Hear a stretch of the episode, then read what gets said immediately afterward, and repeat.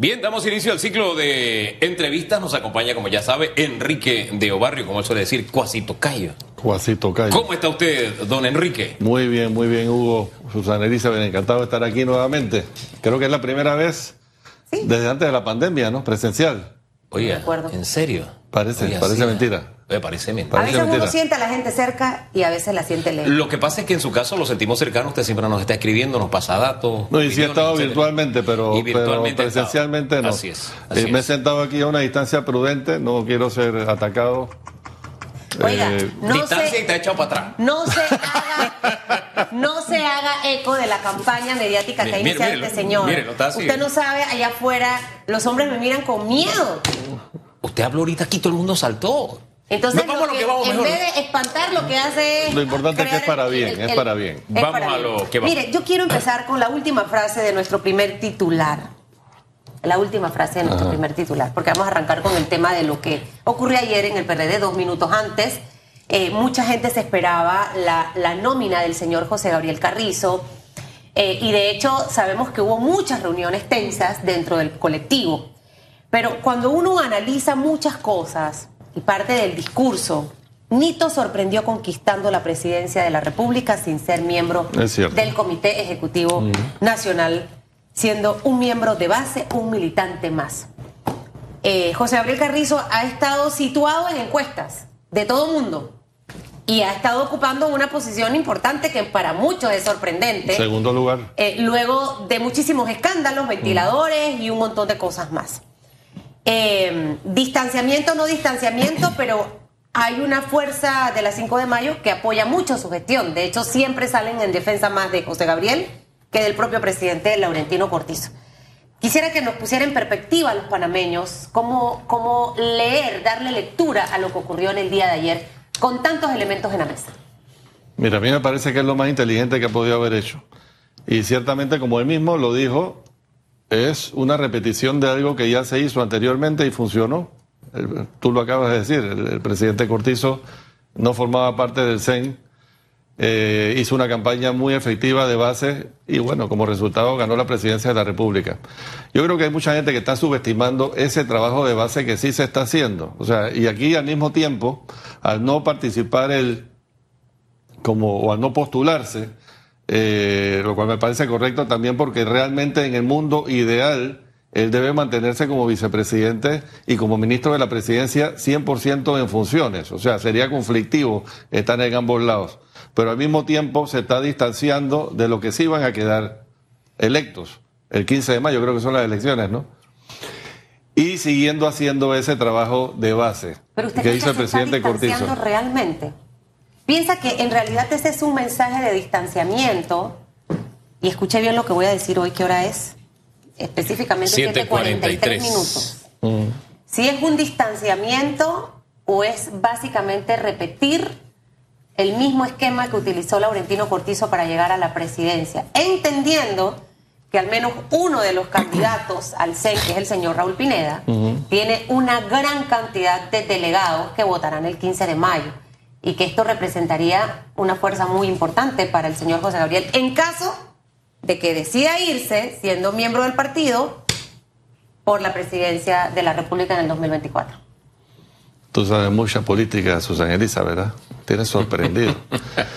Pero mira, yo creo que está haciendo lo correcto. Yo creo que está haciendo lo correcto políticamente hablando. Y tú lo vas a ver a él haciendo el recorrido al lado del presidente de la República. Cuando tú mides la, la incluso esa encuesta a la que tú haces referencia, los niveles de aceptación del presidente Cortizo no son malos.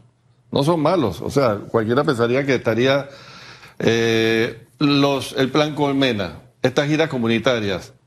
No nos llamemos engaño, esas cosas van calando. Ahí hay un trabajo que se está haciendo, hay un trabajo que se está haciendo de base a nivel nacional, en provincias y comarcas. Y tienes un partido de, ¿cuántos? 700 mil habitantes. O sea, ellos no están haciendo nada en forma improvisada, es a lo que voy. Bien, yo, Todo- yo- todo yo- esto está- yo- yo coincido con usted. Yo coincido con usted. Y, y doy un añadido. Mire, nadie le tira piedras a un árbol que no da fruto. O sea, usted pasa por un palo de mango y usted lo ve lleno de mango y usted quiere coger mango. Si usted ve que no tiene mango, ni le interesa el palo. En el caso de José Gabriel Carrizo tenemos que hacer memoria y desde el día uno y antes al tipo le han caído en pandilla. Entonces yo me digo, ¿por qué? Cuando uno comienza a ver cifras, uno dice, uno comienza a entender en alguna medida el por qué. O sea, si no les preocupara, no le tendrían los cañones al frente. Ahora, así como en su momento muchos tomaron la receta aquella de caminar, que fue la que usó la señora Mireya Moscoso, y otros que enseguida se copiaron y les resultó. El tema aquí es que él ha tomado la decisión de seguir la misma receta de Nito. ¿Sabes qué? Yo voy como un eh, adherente más de este partido, un miembro más de base, no pertenezco al CEN y sigo trabajando. Y lo que me llama la atención es que él dejó claro los temas en los que está trabajando, pensando en si yo hago esto bien, lo voy a cosechar. Ese es el cálculo que de seguro tienen, como usted dijo, no improvisando, porque lo dejo bien claro. El tema de las medicinas para que no sigan cara. El tema del desabastecimiento, convertir el no hay en sí hay. Y creo que puso otro tema, creo que fue el tema del bono, creo, si la memoria no es muy infiel, estoy hablando de... Creo que ahí está el cálculo, ¿no? Seguir trabajando en las bases, como usted lo acaba de mencionar, y esos grandes temas que el presidente le ha puesto a él como tarea principal. Cosechar entonces eso en las elecciones es el cálculo. ¿Usted cómo lo Yo estoy totalmente de acuerdo con todo lo que tú has dicho. Además es que, mira, este es uno de los mensajes que yo quería traer hoy aquí. Eh, aquí se ha dado a, satanizar los partidos políticos. Ah, hay un mensaje allá con el cual yo estoy totalmente en desacuerdo de que los partidos políticos son un desastre, abajo los partidos políticos, viva los independientes. Eso es un error. Totalmente. Eso es un error. La democracia requiere de partidos políticos, pero partidos políticos eh, robustecidos, en el mejor sentido de la palabra. Y todo, en todos los partidos políticos hay buena gente. ¿A qué voy con esto? Que hay que hacer un trabajo también de adesentamiento o de fortalecimiento en el sentido positivo dentro del PRD. Entonces, al estar José Gabriel Carrizo, eh, Carrizo dentro del CEN, yo, yo creo que eso le impide un poco, le impide un poco porque lo que están hoy día eh, digamos, en el poder o en la jerarquía más alta del partido, son las personas más cuestionadas. Entonces, ¿le conviene o no le conviene a él estar cerca de eso? No le conviene. A él le conviene hacer ese trabajo de base con miras, ojalá sea el caso, de eh, fortalecer positivamente el partido PRD. Y ojalá esto suceda en todos los demás partidos, ¿no? Fíjese que eh, uno recibe información de diferentes partidos y diferentes corrientes y los más, los que más celebran son los de cambio democrático. De ahí es donde he recibido más y lo, lo resumo en esta frase. Cayó un pez gordo. Mm. Mire usted cómo me lo, me lo plantean. Bien. Pero yo leo entre líneas que él lo que dice es, espérate, no voy al CEN, yo sigo mi trabajo y repito la receta de Nito Cortizo. o sea, él mantiene sus aspiraciones, es lo que leo entre líneas, a menos que yo esté leyendo otra cosa de manera equivocada. Es eso, es, digo, todo el mundo sabe que él es el candidato virtual del PRD. No hay otro. Así es. Y, obviamente, por esas razones que ha sido víctima de ataques. Al final, la reunión, por ejemplo, de los años locos, de antes de ayer, eh, marca también un referente en todo este escenario político, eh, señor Enrique. O sea, ¿En qué sentido? Em, la oposición unida va a marcar una diferencia realmente hay una agenda que pienso yo debe ser en pro de construir país, de ayudar a que la cosa mejore. Pero pareciera que al final es como solamente señalar lo negativo que hace el gobierno, pero me quedo sin aportar. Entonces, realmente siente que hay temor de la oposición. La oposición dice, hey, la cosa va a estar como difícil. Y encima de eso, que nada más no es un solo candidato. Yo me atrevería a decir que hay tres candidatos que son competencia para el señor Rómulo, para el señor Platón, para todos. Hay demasiados candidatos, incluso entre los grupos independientes. Hay varios candidatos allí también. bueno, tú tienes otro camino que es supuestamente el Partido de los Independientes. Tienes a este movimiento que me parece muy bien intencionado, eh, impulsado por, por Juan, Diego. y por Gabriel eh, Silva, de promover muchas candidaturas independientes, sobre todo a puestos de alcaldía y de, y de la, y de la Asamblea. Tienes a mi querido amigo y colega Paco Carreira por su lado. Tienes por otro lado a Edwin Brose con otros movimientos independientes. Es decir, yo, yo, yo, Álvarez con Partido País. Sí. Entonces, yo siento, Hugo, Susana Elizabeth, que, que ellos tienen que revisar el libreto porque están siguiendo el mismo libreto de, de, de, de muchos años, por lo menos desde que yo tengo memoria. Y es una forma, por un lado, a mi juicio, y lo digo con respeto, irresponsable y desubicada. Tú te referiste a la reunión de los años locos. A mí me hubiera encantado que hubieran salido con un mensaje eh, que conecte con la población y con la realidad de lo que está pasando. Por ejemplo, a mí me llama mucho la atención y hasta me molesta un poco que no sale de la boca de ninguno de ellos, por ejemplo, el pacto del Bicentenario cerrando brechas, que para mí es lo más importante que ha sucedido en los últimos varios años. Ah, porque lo convocó eh, Cortizo, entonces eso fue una cortina de humo. No, yo, a mí me parece que eh, eh, son desubicados cuando, por ejemplo, no se refieren a cosas buenas que sí están pasando. O sea, vamos a poner un caso solamente, el caso de los nombramientos a magistrados y magistradas de la Corte Suprema de Justicia. Dime tú, Susana Elizabeth, Hugo, Enrique, ¿qué presidente de los anteriores, desde que recuperamos la democracia, ha designado candidatos a magistrados, a magistradas, fuera de su círculo de confianza? Así es. Ninguno. Así es. Este señor que está sentado en la silla presidencial, me gustaría que tuviera más en el taburete, pero está sentado en la silla presidencial. Lo, está, lo hizo, lo hizo sin necesidad de un cambio constitucional y ya estamos viendo los cambios que vienen de la Corte Suprema de Justicia, cambios positivos. Entonces, en esa reunión de los años locos no se habló de ninguna de estas cosas.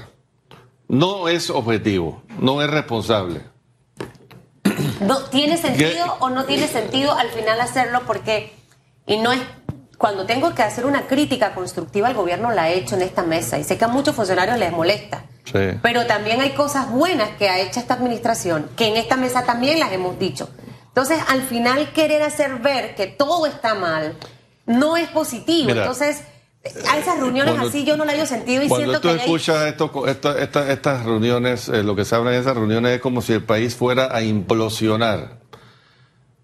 Va a implosionar un país que va a tener, por ejemplo, la reunión de Bloomberg ahora en mayo, va a implosionar un país que todas las calificadoras internacionales, todas las instituciones financieras, perdón, dice que va a ser el de mayor crecimiento en el país, va a implosionar un, o sea, desde afuera, hablando del pacto del bicentenario, una de las cosas que no he visto en los medios, pero, pero, pero sé que dijo el secretario Blinken, es que el pacto del bicentenario es único en la región y en el tiempo que se ha hecho, o sea, y lo reconoció Roberto Artavia, lo reconoció Michelle Bachelet, alta comisionada de Naciones Unidas para los Derechos Humanos, lo reconoció la que estaba antes de la CEPAL, Alicia Bárcena. Se estamos haciendo cosas buenas, cosas que son importantes para el país. Olvidémonos de este gobierno, sí, lo convocó este gobierno, pero esto es algo que va para beneficio del país y ojalá se lo tomen en serio las futuras generaciones también, no los futuros, porque la idea es que exista una continuidad en el proceso. Yo creo que a mí me gusta siempre ver el vaso de agua eh, eh, no medio vacío, sino medio lleno. Y por supuesto que hay cosas que criticar. Yo las he criticado incluso en este mismo programa. Pero hasta constructivamente. constructivamente. Eso lo aprendí eh, hace muchos años cuando estaba en la presidencia de APD. Uno, uno tiene que decir las cosas malas constructivamente con una propuesta en la mano, pero no andar con una metralleta y dispararle a todo lo que se mueva allá afuera. Lo que, pasa es que a veces, lo que pasa es que a veces se pierde de vista que este es el país de todos, que esta es la casa de todos, ¿no? Y que si un gobierno lo hace bien, nos conviene a todos. Así es. ¿Ves? Que esa siempre, esa siempre ha sido una bandera aquí en radiografía. Por eso es que las críticas, incluso las críticas al alcalde, han sido, oye, por ahí vas mal coge por acá que a la, ciudad, a la ciudad le conviene. ¿Por qué se ríe? No, no, es que la crítica del alcalde y ayer se recogieron más de 3.000 firmas. No, pero si solamente es un ciudadano el que le interesa que haya revocatoria, dice. No, no, no, no, no, no. Yo, yo creo que eso es claro de que, de que algo hay que corregir. Hay que, o sea, cuando tú en un día recoges más de 3.000 firmas y tienes, ¿cuántos días son? 120 días para recoger. Hombre, yo creo que a ese ritmo eh, a ese ritmo, incluso, incluso, si no se llega a las 198 mil, 198 mil 200 creo que son, hombre, si se llega a la mitad de eso, eso es un mensaje al alcalde que va a tener que ver si renuncia o no renuncia, ¿no? Fíjese que yo lo veo de la misma y esa es parte de la democracia, esa es parte de la democracia. Yo creo que es un llamado de atención y los llamados de atención uno tiene que, oye, eso, de alguna forma despertar y, puede ser, existe la posibilidad. O sea, no necesariamente eh, seguir ese camino que a uno le están diciendo, sino, oye, existe la posibilidad de que me esté equivocando, puedo corregir y hacerlo mejor, que es lo que al final todos queremos, que le, lo haga mejor el alcalde para que a la ciudad le vaya, le vaya mejor. Pero a mí me sorprendió, porque ayer le preguntaban y él evidentemente tiene una forma muy particular de reaccionar, ¿no? Y como si fuera poco, dijo, no, y la licitación va y va mañana o pasado mañana el tema del eh, mercadito, que es lo que tanto le ha molestado a mucha gente. Del mercado. Del mercado, no del marico. Esas, ese tipo de reacción, ¿qué, ¿qué, le dice a usted? ¿Él está escuchando lo que las opiniones públicas le están diciendo o está desconectado? Yo no sé si desconectado, eh, pero ciertamente eh, pareciera que hubiese un, problema de gobernanza dentro de la misma alcaldía. O sea, yo, yo creo que, por ejemplo, si él tiene un buen eh, departamento de comunicación, no le está haciendo caso. No le está haciendo caso. Yo, yo creo que hay una desorganización allí a lo interno, porque todos lo vimos ayer. Ayer, obviamente, bajo la presión, estaba, se le veía un poco, un poco ofuscado un poco salido de sí mismo, eh, y eso no le conviene, eso no le conviene a él. O sea, las cosas buenas se pueden comunicar, efectivamente, para, para revertir esto, porque si no, en 120 días ya ustedes saben lo que va a pasar. Y no solo las buenas, sino comunicar previo a lo que quiero hacer. Porque ahí es donde está la consulta que en realidad te esperan los ciudadanos. Si yo hago la multiplicación de 3.000 personas por 120 días que tenemos, darían 360 mil firmas.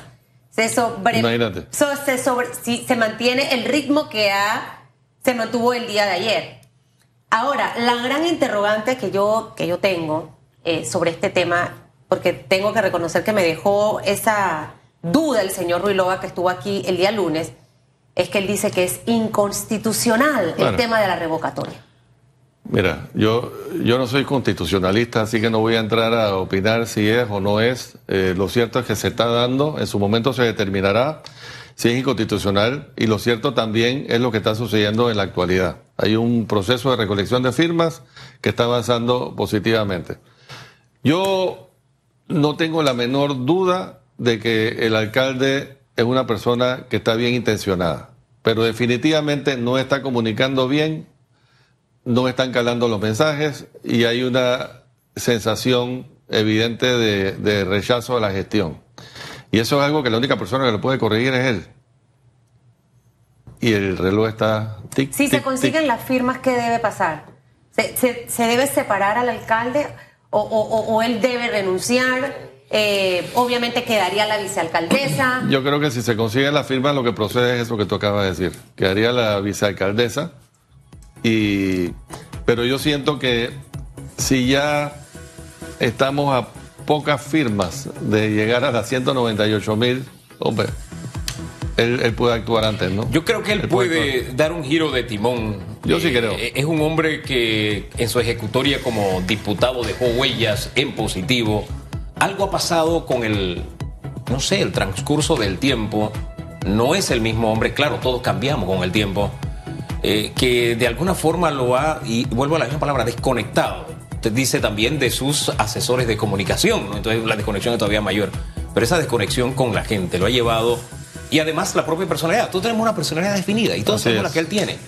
Pero yo aludo a su trabajo anterior y también albergo la esperanza de que en vez de que transitemos por este tortuoso camino, mira, así como hizo Gaby, ¿sabes que En vez de meterme al zen y, y estar dividiendo mi tiempo, yo me voy a meter a lo que tengo que hacer y entonces la gente verá el trabajo y aquello de cómo es que el trabajo mata lengua puede funcionar. Y me voy como miembro de base a, por lo mío. De pronto, si el alcalde utiliza algo de esas enseñanzas y sabe que me ocupo, en vez de, de, entrar en el litigio y la cosa, de trabajar en la dirección que la gente te está pidiendo que trabajes. Y comunicándolo correctamente. Y comunicándolo correctamente, ese añadido es muy importante. Eh, creo que podremos esperar mejores días para la ciudad. Por lo pronto, con la segunda firma, porque él dijo que no era un ciudadano, ya con la segunda firma hay un mensaje. Oye, hay un mensaje. Y, y digo, y como tú mensaje a rato, a todos nos conviene que al Sí. alcalde le vaya bien. Igual que a todos nos conviene que al presidente, que a cualquier presidente le vaya bien. a cualquier funcionario al final. Ojo, también está, eh, cuando le decía qué pasaría, sabemos que tiene que pasar esto a un referéndum, pero hablaba precisamente de, de, de la posición que puede tomar, pero también yo vería otra opción en este momento. Empezar a reconocer me equivoqué, pido disculpas si no he hecho las cosas correctamente y vamos a llevar, cuesta hacer eso. Y yo no sé por qué yo tengo la impresión, quizás esté equivocada y Hugo me lave el cerebro, pero al, al hombre, al sexo masculino, le cuesta reconocer el equivocarse. Nos cuesta. Eh, de verdad, es Nos una cuesta. cosa impresionante. Yo que hablo con muchas mujeres y amigas, es difícil. Entonces yo siento que a veces hay que entrar en ese tema de humildad. Y quizás, señor alcalde, ahí tenga una opción antes de que esto siga avanzando. Pero el, el mantener el proyecto del mercado, sale el director de mercados de la alcaldía diciendo, sí, que va, viene esto. Es como decir, no me importa lo que está pasando y eso va porque va. Entonces creo que ahí también hay una oportunidad de cambiar un poco las cosas. Don Yo, Enrique, yo creo, yo creo que le ha dado el mejor consejo al alcalde. Gracias, don Sí. Enrique. Sí. Es que ese- Sí. esa es nuestra función aquí. Nosotros tratamos de trabajar en esa dirección. Cuando- Pero a veces lo toman Por eso mal. cuando te dicen de que, no, lo que pasa es que tienen una campaña. ¿Qué campaña de qué? Nuestra campaña en este programa siempre ha sido pensar en el país. Es más, las figuras son pasajeras. Así es. Se van. Así Nosotros es. seguimos siendo periodistas y el, pe- y el país es lo permanente. Y si a cada gobierno lo hace bien, vamos un ladrillito más hacia ese país que todos anhelamos. Gracias, don Enrique.